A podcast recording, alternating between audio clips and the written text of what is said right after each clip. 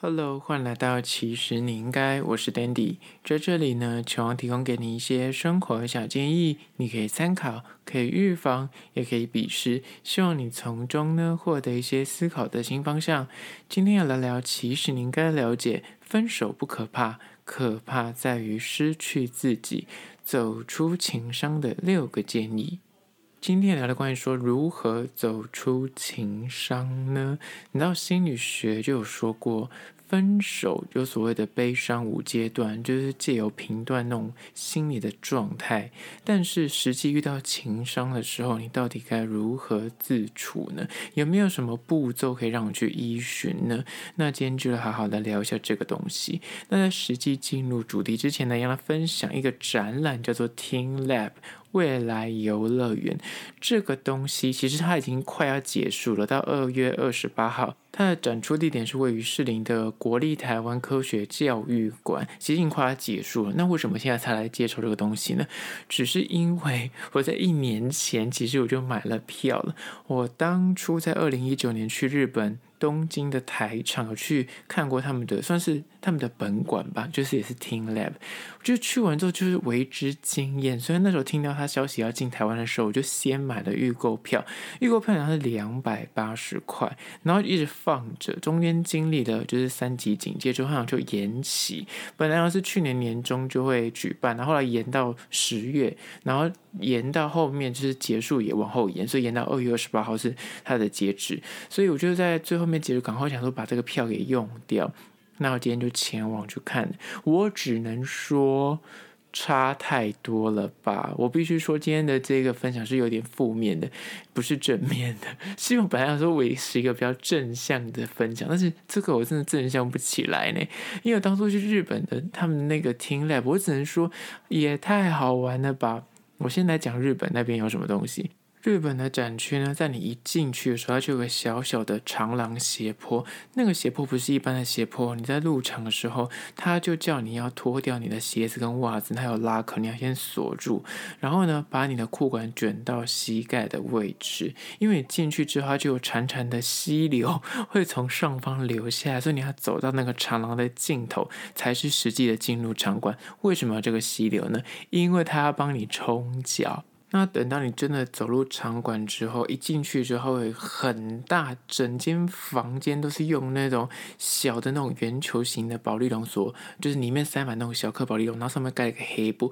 所以在上面就是你知道，变成是蓝骨头，它是一个一层楼的蓝骨头，所以你可以躺在上面发呆，全黑，里面也暗，所以你可以躺在那边跟朋友聊天，或者整个陷在里面，享受那个宁静的氛围。然后再往里面走呢，你就可以走到里面是呃所谓的镜面。就是它里面有整个都是镜面的，就是三百六十五度都是用镜面做装饰，然后上面有一堆的那种水晶的。柱条垂坠下来，一进去就像进入那个星际效应里面那个画面，就是完全永无止境，你会看不到边界，所以你进去是全部满满满都是那个水晶条垂坠，你就会陷入在那个，你会迷失在里面。到底说这空间是不是一个无限大？因为它它的墙面都是镜面的。那在实际再走到更里面去呢，就是你可以拍，它有个专门有一区是那种幻灯影的区块。是有黑色，然后它会不停的轮播，算是有个灯光展。那我在那边就是，你要我单独前往，所以我没有办法拍照，我就是得搭上后面的路人。那搭上后面路人讲，反正假扮用英文跟人家沟通，后来发现哦，他也会讲中文，他是台湾人。然后拍完之后呢，再往实际往里面走，就是这一次的高潮点。它就是满满满，整间房间、整个空间里面都有水，那个水淹到 maybe 就是你的小腿肚的一半再上去一点，这就算了。那为什么它淹到小腿肚的一半呢？因为它打的那个灯，投影灯打的全部整个房间里面的投影灯上面是暗的，它投影灯打下来在那个水面上面是锦鲤鱼，所以那个锦鲤鱼就在你脚边这样流来流去，然后它那个。幻灯片跟那个光影就是在你脚边这样不停的穿梭，然后因为它的四面也是用镜子，所以你就一样一眼望去你会看不到边际。然后有些它有些独特的那种柱状的装饰，让你看到，你就觉得哇，真的很细致，就可能值回票价。那当然，最后面还有移植在台湾的，台湾那边很壮观，是它那个球室，就是那种像小朋友在玩游乐园里面那个一颗一颗的什么红色、绿色、蓝色的球，但它一颗有半层楼这么大颗，但它塞满了一个空间，那你要进去，你就要挤在那个缝里面，你就要穿梭在那个缝缝里面，它一个就是全部都是绿色，全部都是红色，全部都是黄色，然后会打一些灯在上面。但是台湾的这边就是它一颗球就是 maybe 就是。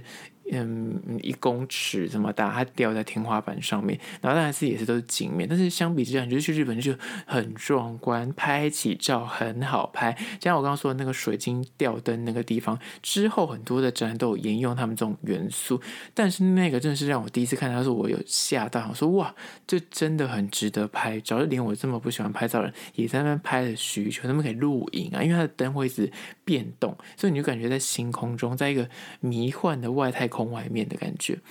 真的是非常好看。好，那分享完日本的听雷就是因为我对它期待太高，而且当初去，我刚才查了一下日本的票价是三千 y。折合台币，因为现在的汇率比较好一点，所以 maybe 就是七八百块。但是那个时候我是除以三，那时候去的时候汇率比较差，所以在一千块左右。所以那时候我在台湾买票的时候有预购票，我们就先买两百八十块。那你如果现场买要三百多块哦。台湾的这个展览，那我说好，那就是便宜三倍嘛，我们就抓三倍好了。他说那我对他的期待度也就是。除以三，那我去看的时候，我只能说，它完全连三倍都不到。就是进去，它也是有投影，没有错，但是它的场馆大小大概就是，就是东京那个场馆的一个场馆的大小而已。因为实际就是一个展区，它就是位于那个士林的国立台湾科学教育馆的七楼，然后七楼里面的一个展区而已。而且另外一个同一层楼，另外一个地方还有别的展展览，甚至知道它有多小。那进去里面，他就一进去就是带你去看他小小的简介，那就算，那就整面墙都是投影的，那个也就是拍拍照还 OK。再进去就叫你画画了，画画完之后，他会帮你用扫描 scan 你的画作，然后 scan 画作之后，他就把那个图片输出到那个投影上面去，所以你可以去找你自己画的东西，他会做成投影在那个墙面上面。然后再进去，我本来说好，这个东西我都还觉得 OK，反正就拍拍照。再进去我就很期待，说会不会像你知道那个。日本那样的操作会有这种大型的就可以互动区。我跟你说，就是溜滑梯，那个溜滑梯不到一层楼，半层楼高的溜滑梯，他就做了个溜滑梯，然后上面就投影，That's it。然后这面还有一个一个平，你看这个平面吧，然后好像是你可以从 A 区滑到 B 区，然后上面有打投影。然后，另外球区也有球，像我刚刚说那个半层楼高的大颗巨型球，塞满整个空间。台湾的是把它吊到天空中，但是那个 maybe 就是才一两一一公尺左右的大小的球。巨型球吊在天空中，但你进去里面，其实你根本不会碰到球，你就是单纯进去是镜面就拍照，投影下是漂亮是漂亮，但是壮观程度真的差很多。那实际我刚才讲的差不多，那还有一些互动装置，就是什么圆形，然后投影在那个桌面，然后你可以拿一些勺子去捞金鱼，这样我差不多已经讲完了。那这样子票价要两三百块，但我觉得小朋友去应该玩的蛮开心，前提是。你如果没有去过日本那个展展览的话，你应该会觉得诶蛮好玩的啊，很好拍照哦。但是如果你去过日本那个展馆，你再回来台湾这个，你真的会生气耶！我所生气，想说这什么东西？这真的是会觉得就是有点被。坑，我必须这样说，就是比较之下，如果没有比较心态，那那你就觉得还好。但是一比较，你就觉得场馆真的好小，然后里面的互动装置跟设计，真的就是日本那边的不到，我觉得没有百分之二十吧。就是那边的壮观程度跟拍照的那个那个磅礴的气势，对比台湾这个真的是小儿科诶。但是费用上面当然是便宜啦，就大概 maybe 三分之一。但是你要考量。日本的物价是台湾的三倍，所以那边的片那个这么大的场馆，但是他们的费用是三千 y 不过就是不到台币一千块。但台湾这边开的这个价格，然后只有那个小小的展区，我真的觉得不太好。就是我觉得，如果去日本，如果之后可以出国的话，真的不要错过，一定要去。他在东京的台场，它是常驻展。如果我没有看错的话，它就是每一阵子它会定期的变动，它两三年就会变动一次。我之前还有看那个新闻，但是我刚刚没有去查证。他们像他推出也是 teamLab 的，但是呢，他们要做的是温泉，就是你进去是有温度的，然后还会打那个你知道，就是投影，然后就有点像是 hot spring 的感觉，就你在里面是有那种烤箱的感觉。那我就是觉得哇，你看那个搞的这种噱头很大，你就会很想去。但台湾在场我就觉得有点小成本，但是拍照是应该会蛮漂亮，但是我就觉得体验上面就会有点扣分。那再次跟你分享，是我真心自己花钱去的。那它也快结束，到二月二十八。但我个人的建议是，如果去日本，一定要去。那相关的一些资讯，我会放到其实你应该在限动二十四小时，大家可以去看一下。我会贴日本跟台湾的一点小小比较，那大家可以去自己评判一下。那我觉得台湾的，如果你没有去过日本，台湾的你可以先去体验，你应该也会觉得还行。但是就是最终如果可以出国的话，一定要去日本。而且日本上不只是东京，像别的地方，就是不同的县市有不同的展区，有不同的特色，那自己可以去查一下。好了，回到今天的主题，就是关于说如何走出情。商的六步骤，第二步骤就是呢，请你逼自己一定要先维持规律的作息，正常的生活。想要走出分手之苦呢，首先不要想着说我要一秒的忘记故人，要忘记前任，要忘记旧情。我跟你讲，不可能。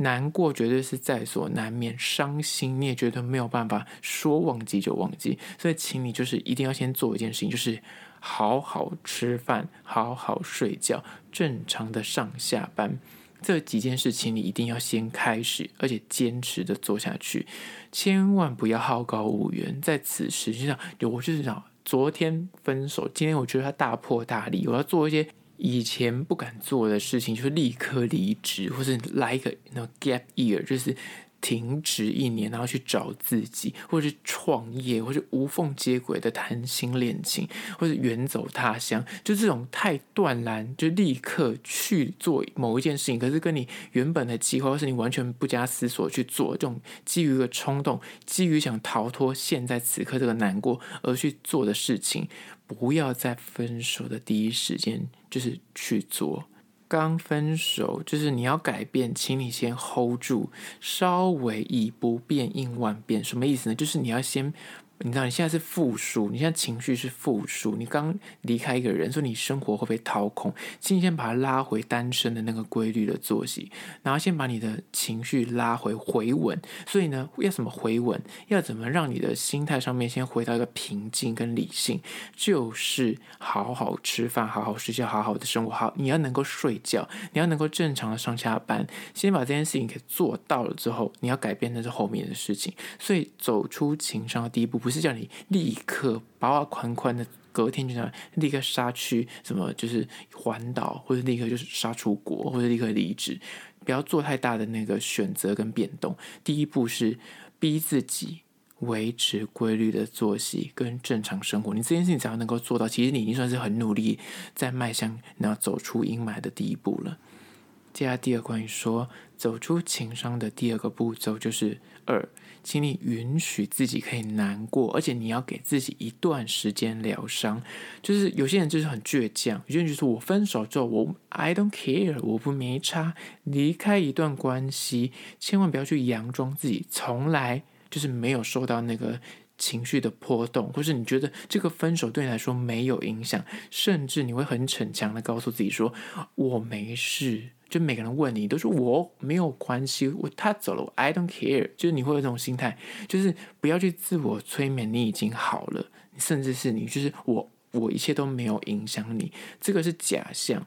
因为。如果你真的是认真的交往，就是这些东西，就你心里那个反扑，终究会在某一天的晚上，你睡不着觉的床上，或者是你走在路上，某一个你之前跟他一起走过的街道，或者去过的餐厅，甚至一首歌，你之前跟他就是相处的时候，那首歌对你来说是有某一种特殊的记忆。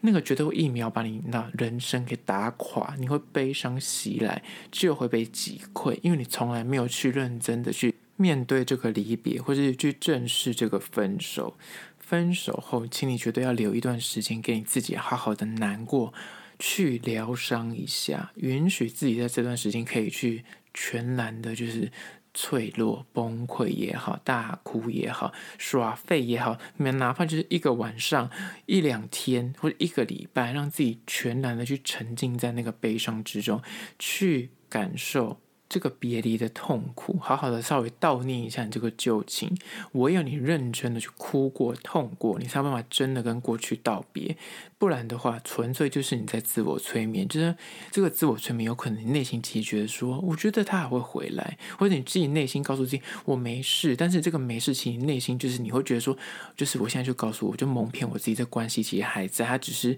没有跟我联络而已。就你会有很多自我催眠，就表示你还没有去认清这个事实。所以第二步。就是请你允许难过，然后给自己一段时间疗伤。这个疗伤的过程，其实就是在告诉自己说：“哦，我们这关系其实已经真的结束了。你真的要花点时间去消化一下这个情感。”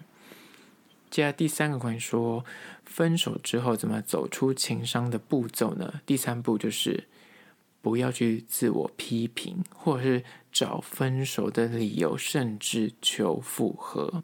讲到第三步骤呢，在刚分手的时候呢，你开始要自己去面对，你知道，无数的夜晚或无数的白天，你总是会想起他。此时你心中难免就是会有那种。我我不甘愿，我不甘愿。然后呢，甚至你就是脑中会就开始不断的自责，觉得说我是不是哪里做错了，所以才导致我这个恋情失败。或者你还会有那种一丝觉得天真，觉得说我觉得他一定会回来，我觉得我想再努力一下，我们的关系可能就会还有转换的余地。你的思绪就是在自我的，然后不停的批评自己说，说我一定是哪里做错才导致他离开我，我一定是哪里做错，所以我们才分手。然后又再加上说，可能心里想说啊，我是不是要去。试出一些你知道善意，他说不定就会因为我这个善意就来跟我最后和好了，或者是你就会悔恨当初，就是说我当初是不是哪里去惹到他，所以才导致他那么讨厌我，才导致他想跟我就是分手，或者是会埋怨对方不是，就是说他一定是哪里做错什么事情，或者他一定是劈腿，他一定是偷吃，他就是渣男，他就是渣女，你内心就有各种的天使跟恶魔的纠结，很多情绪夹杂在一起，不断的循环跟轮回，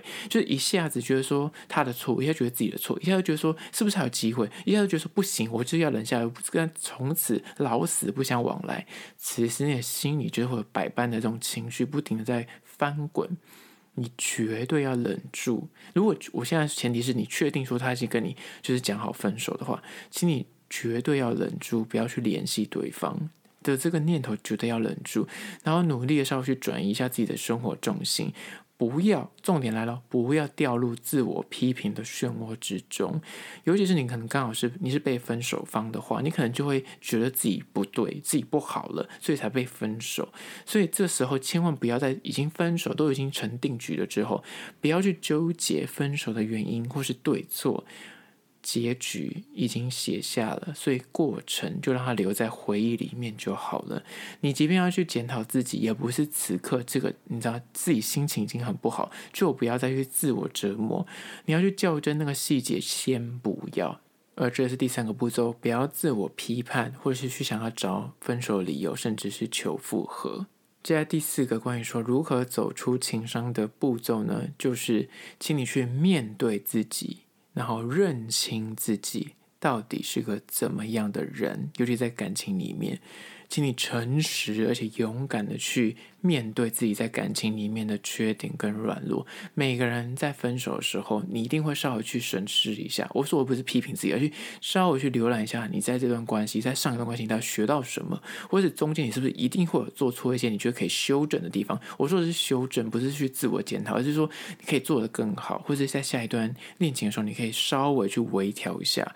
去检视一下自己，然后在过程中是不是有得跟失，你的得到什么？你获得了什么东西是让你在下一段感情，或是你这个人变得更好的地方？去弄清楚自己在感情里面到底向往怎么样的爱情的模样，或者是你到底喜欢怎么样的对象？因为你在前一段关系之中，你一定知道说他一定有你喜欢、吸引你的特质，他也一定有让你厌恶到不行的，就你不会想要再跟这样的人交往的地方。所以这东西都可以做个小小的厘清，有助于去认识你自己。而且呢，重点来喽，情已逝，人已远。这件事情，当你开始去理清你的旧情的时候，表示你已经认清了情已逝，人已远，就是你们之前的事已经是旧情了，已经是过去的人了，所以你反而会更容易的去放下。所以第四点呢，就关于说面对自己，去认清自己是个怎么样的人，哪怕你自己知道你有些小奸小恶，有些傲娇，有些任性都好，但是你在此刻，你可以稍微去更去了解自己。真实的个性是什么？那在下一段不要再去犯这些错误，然后或者是你知道说哦，那可能我适合怎么样的关系，我适合怎么样的人？那在下一个恋情出现或下个对象出现的时候，你可以做个评判。接下来第五关说如何快速的走出情商的步骤五，就是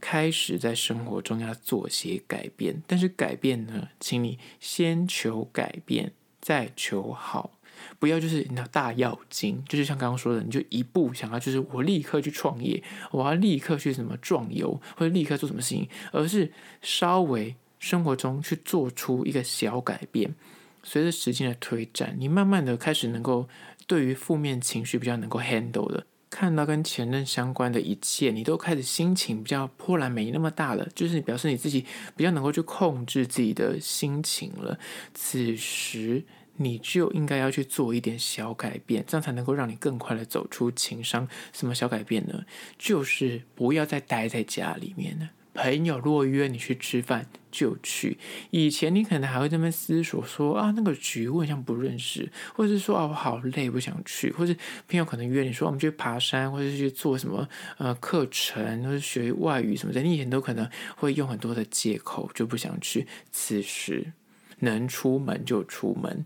要学什么新才艺，立刻赶快去学。运动健身，每天把自己排好行程，说走就走，把你自己完全的投入你的新目标，让你的生活重心转移到这个新的东西上面去，然后告诉自己要持之以恒的坚持下去。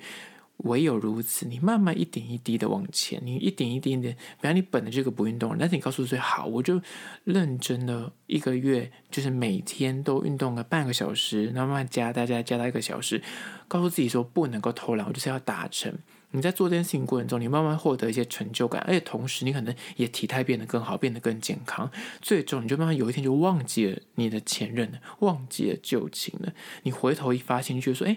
我好像也没那么想念他，很像对于过去那段感情，好像也没有再这么到非他不可了。就是过去那段时光有过很感恩，但是放在心里，不再那么的难过了。这也是快速的走出情伤的步骤五，就是生活要做出一些改变。但是不要一步登天，就是想说我要变成一个运动健身人，然后一天排两个小时、四个小时的健身活动，那也太多了。就是从半小时慢慢累加上去，就是你的那个目标是要慢慢的加上去的，不要一步的想要就是把立刻变到最好，那你就可能会很快就放弃。而这是第五个步骤。接下来第六步呢，关于说如何快速的走出情商，就是六，接受事实，然后请你慢慢的打开心房去认识新对象。